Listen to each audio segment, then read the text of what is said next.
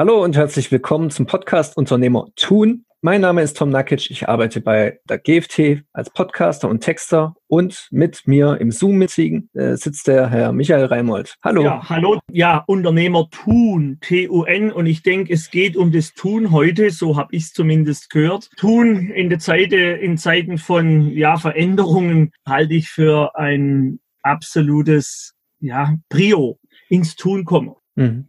Genau, und was, äh, was heißt das denn genau? Und äh, welche Methoden gibt es denn da, die einem helfen können, um ins Tun zu kommen? Das ist eine gute Frage. Was, was heißt das konkret? Ich habe hier so ein schönes Schild, das hat man vielleicht auch schon mal gepostet. Da steht dann so Weichfaktoren. Man sollte, Mann, wer ist denn Mann, kommt die Frage. Ich mhm. oder Frau oder wer auch immer, dritte Person. Eigentlich, eigentlich sollte ich mehr Sport tun, weil gesund. Eigentlich. Und dann kommt schon der nächste. Weichmacher, aber eigentlich sollte ich mehr Sport tun, aber da müsste ich ja früher aufstehen. Hm. Vielleicht gehe ich zum Joggen irgendwann. Dann ist auf jeden Fall schon vorbei.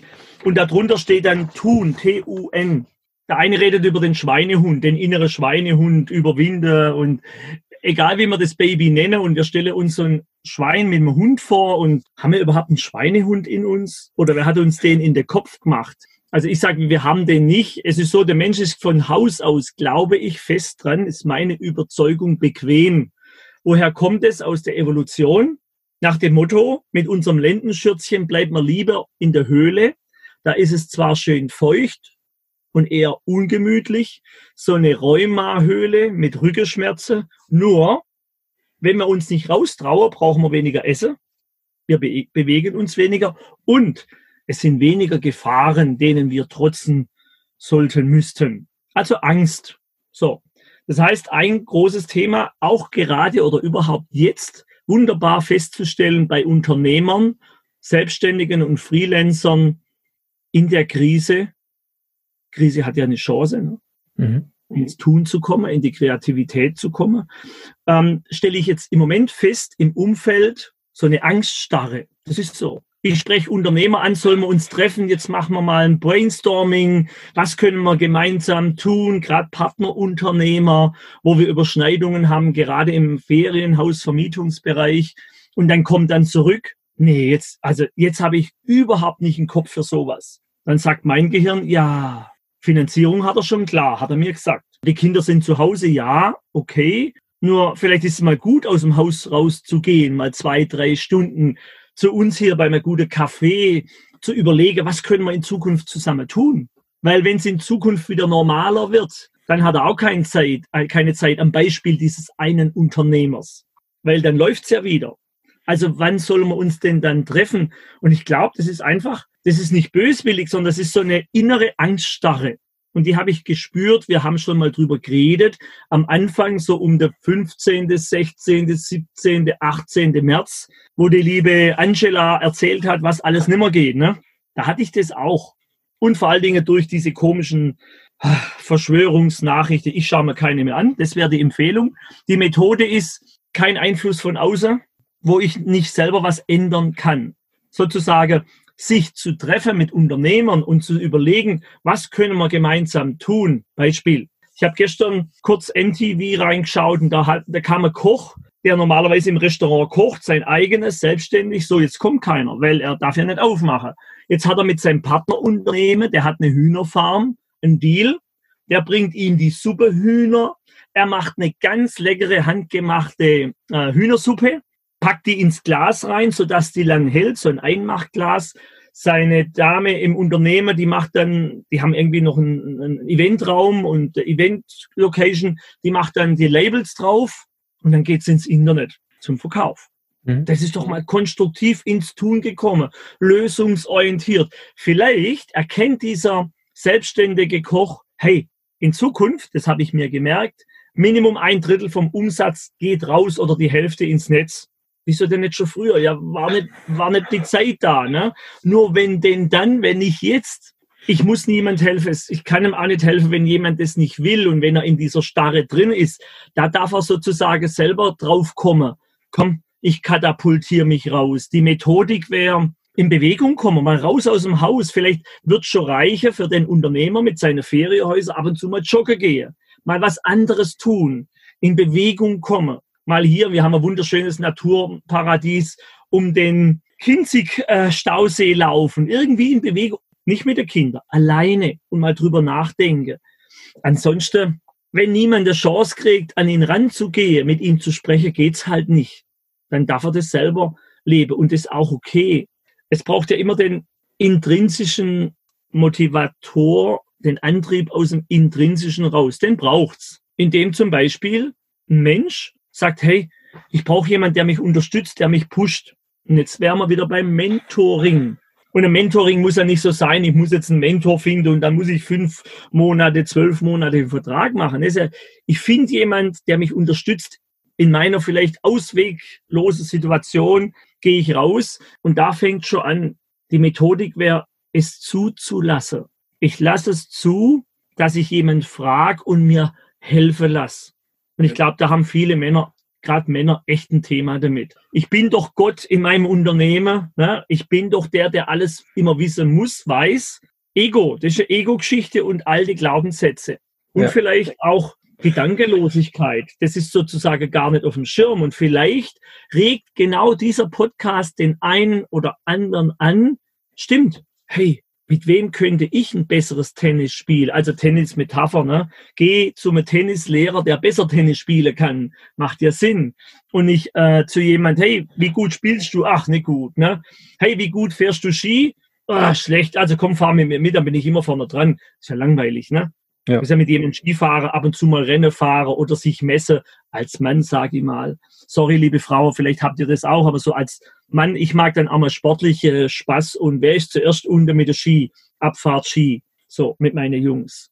Ja. Also, das zum Thema Methodik. Ich kenne keine Methodik, außer frage jemand, der es besser vielleicht weiß. Und wenn er es nicht immer besser weiß, wenn mich jemand fragt und ich weiß was nicht besser, sage ich, na, vielleicht wäre das und jenes eine Möglichkeit.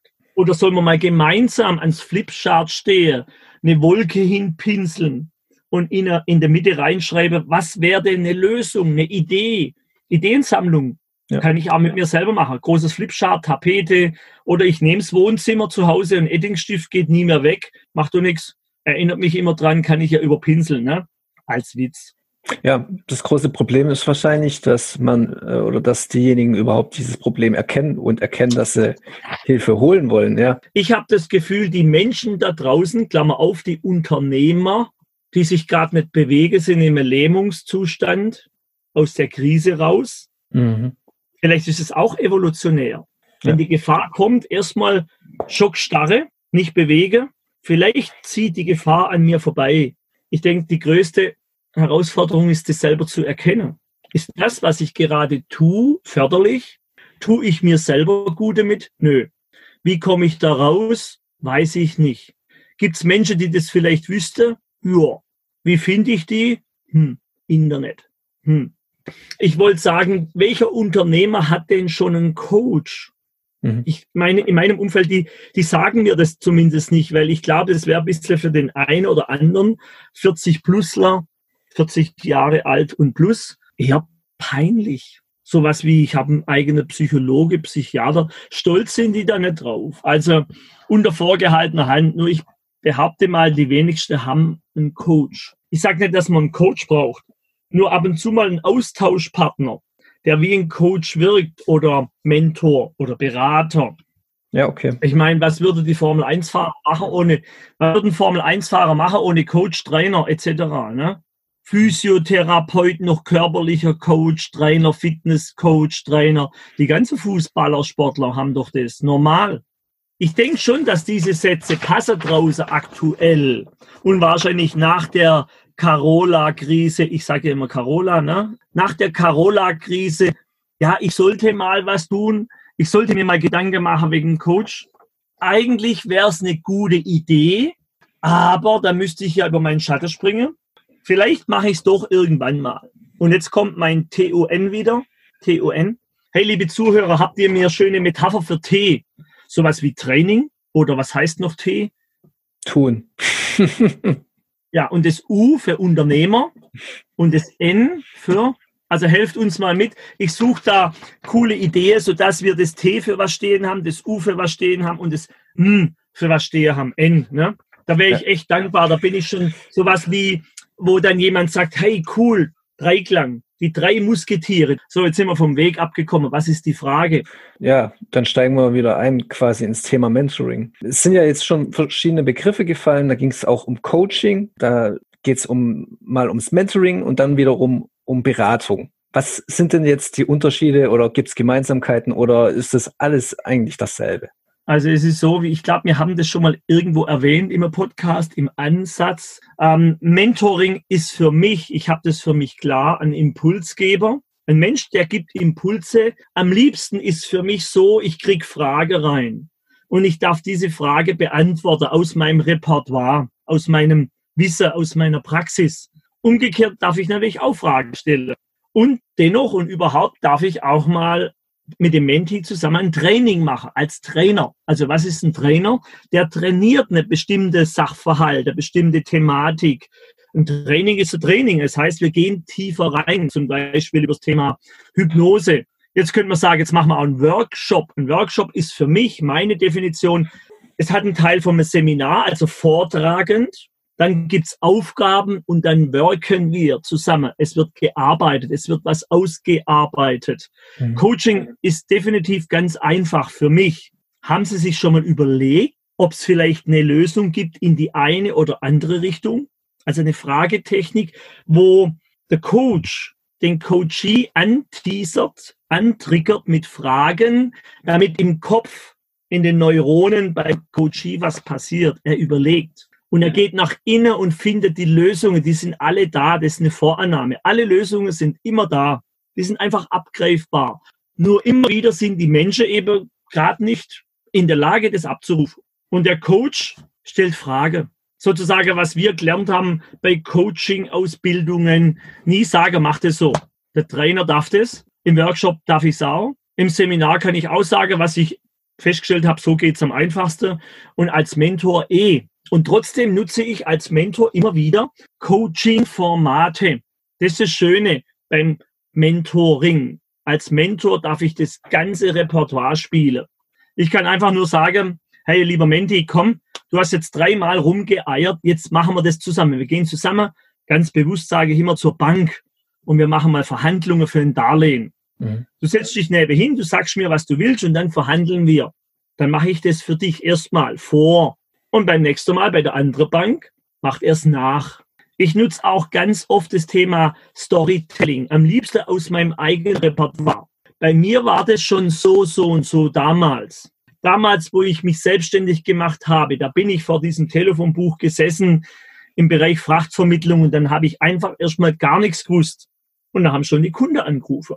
In meinem kleinen Büro, hier im Schwarzwald im Kinzigtal und so weiter und so weiter. Und dann baue ich da die Botschaft ein in dieses Storytelling. Wenn ich Buchautor werden wollte, würde vielleicht irgendwann, würde ich nur dieses Format Storytelling, Geschichte einbauen. Weil ich meine einfach, wir Menschen leben und lieben Geschichten. Beispiel, da treffen sich drei am Abend, egal wo, in der Kneipe, aktuell weniger, draußen drei dürfen es auch nicht sein, okay, drei Brüder, Familie, das geht. Und dann erzählt der eine, du, was ich heute erlebt habe. Da war dieser Imbiss und da gab es diese Hühnchen und dann kommt das Mädchen, brünett, ziemlich schlank, groß, vollbusig. Die hatte so einen Trenchcoat an, das hat überhaupt nicht gepasst in so einem leichten Grau. So, jetzt haben Sie doch Bilder im Kopf. Wir hatten es neulich schon mal, Bilder im Kopf. Ne?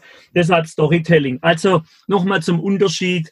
Mentoring, der Menti hat auch einen riesen Vorteil. Der kann den Mentor, wenn so vereinbart wurde, sage ich mal, rund um die Uhr mit Frage bombardieren.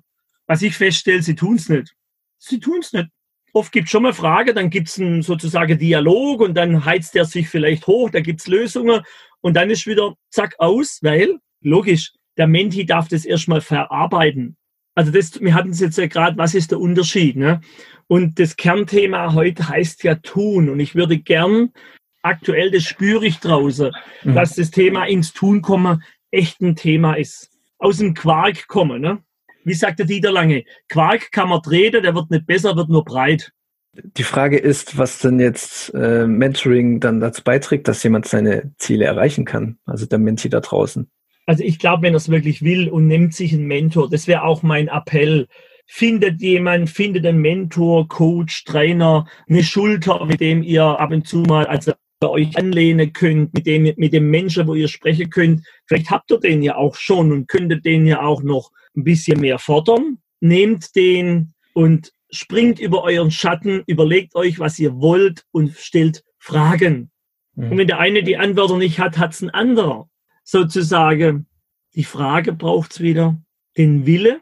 Und jetzt stelle ich eine Gegenfrage. Wie ist bei Ihnen? Sie wollen Sachbuchautor sein.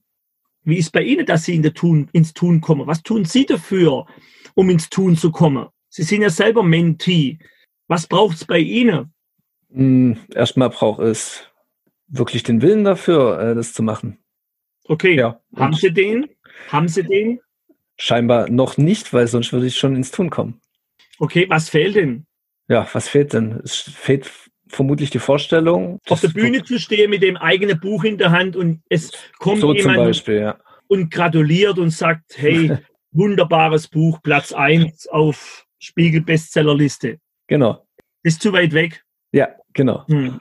Also das vielleicht wieder draußen, wenn die Ziele zu weit gesteckt sind, dann geht's nicht.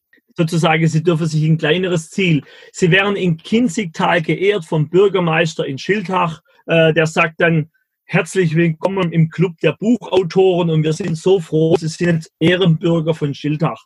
Geht es besser? Ja, das geht schon besser. Und reißt es oder ist langweilig? Das ist schon eher langweilig dann. ja, so, genau.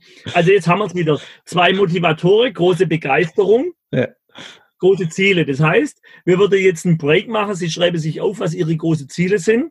Und wenn Sie die nicht finden, dann sagen, geben Sie mir den Auftrag, dass ich Ihnen große Schmerzen da machen darf. Macht nicht so viel Spaß, funktioniert. Große Schmerzen wäre, wenn Sie die Gliederung nicht geschrieben haben bis zum so und so viel, äh, nehmen wir wieder 1000 Euro, oder? 1000 Euro geht vom Lohn ab und dürfen wir überweisen an, weiß nicht, Kinderkrebshilfe Tübingen. Und dann gehen wir zusammen hin und dann übergeben wir den Scheck, so groß, ne?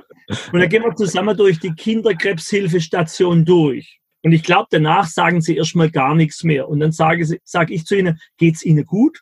Geht's uns beide gut? Ja. Wollen wir uns jetzt mit dem Thema Buch beschäftigen oder braucht es noch mehr Schmerzen? Die Kinder freuen sich über Spielsachen, das weiß ich. Tübingen. Schöne Lego-Sache, gibt's ein Spielzimmer, war selber schon dort. Okay, also ich spüre schon, hier dürfen wir außerhalb von diesem Podcast, liebe Zuhörer, noch ein bisschen Tom Nagic, unser Redakteur, selber sich finden und nacharbeiten und mir Frage stelle, wenn er es mag. Ansonsten, ja, geht's halt länger. Auch okay. Genau, das äh, ist ja auch ganz gut zusammengefasst, was das Mentoring ist an sich. Kann mal länger dauern, kann auch schnell gehen, wenn der Menti sich große Ziele gesetzt hat, die er sofort erreichen will. Es gibt welche, die fahren, fahren irgendwie äh, deutsche Meisterschaften sozusagen im PKW-Bereich. Die anderen wollen halt in Formel 2, Formel 1, Formel 3, 2, 1. Die haben das Ziel, die sehen sich in der Formel 1 sozusagen in der Königsdisziplin. Und nur das wollen die. Einer, der das nicht will, wird nie gehen. Es geht nicht. Eine Bitte nach draußen, bitte, bitte schreibt uns Fragen, schreibt uns Anregungen. Äh, wenn ihr so schöne Plakate wollt, ne, können wir euch digital zur Verfügung stellen, vielleicht zum Download, so dass wir das zum Download stellen. Ja. Ich finde es klasse. Hat meine Frau, die ist Grafikerin, die Regina gemacht. Danke, liebe Regina. Mir gefällt es. Irgendwann mache ich das aufs T-Shirt. So. Oder auf den Mundschutz. Fanshop von Unternehmertum Podcast. So, genau, so, ne? Mundschutz. Oh ja, ich habe also ich wünsche euch eine gute Zeit und habt viel Spaß im Leben. Das ist die Idee. Es gibt noch eine Abschlussidee, so habe ich es gehört. Wichtig ist, dass wir, wir leben, um Freude zu haben. Und wichtig, dass wir in unserem Leben Minimum 51 Prozent, also mehrheitlich Freude haben. Das ist das Ziel. Ach, dieses eine Prozent, ja, über die Hälfte darf ja auch 99 sein. Ne? Und wir brauchen den Kontrast, wir brauchen auch die Schmerzen, um überhaupt dieses Glück empfinden zu können. Richtig. Das ist meine Behauptung mal. Ne? Wie will ich denn wissen, was Glück ist, wenn ich doch das andere nicht kenne? Ja, und mit diesen Worten verabschieden wir uns bis zur nächsten Folge. Ja, bis dann. Und bitte gebt uns diese 5-Sterne-Rezension. Weshalb? Ich glaube, dass bei iTunes es so ist, überhaupt bei dem Podcast, wer mehr Rezensionen hat plus Abos, wird besser gefunden. Ich meine, so ein Podcast ist ja nicht da für uns, weil wir das einfach aus Langeweile tun, sondern damit es gehört wird und dass es euch nutzt. Deshalb unterstützt uns und gebt uns Fragen rein, gebt uns eine Rezension, so wie ihr es empfindet. Wem es nicht gefällt, das darf auch bitte schreiben. Mir gefällt's nicht, weil oder was wir, was mir nicht gefällt, ist zum Beispiel mein Dialekt. Okay, da können wir wenig ja, machen, glaube ich. Ja. ja, wir können alles außer Hochdeutsch, hat ja der Wirt gesagt. Ich kann ja weniger hier in die Show gehen. Wir können mehr äh, Interviewpartner finden, zum Beispiel. Stimmt, ja. Also, tschüss. Ciao.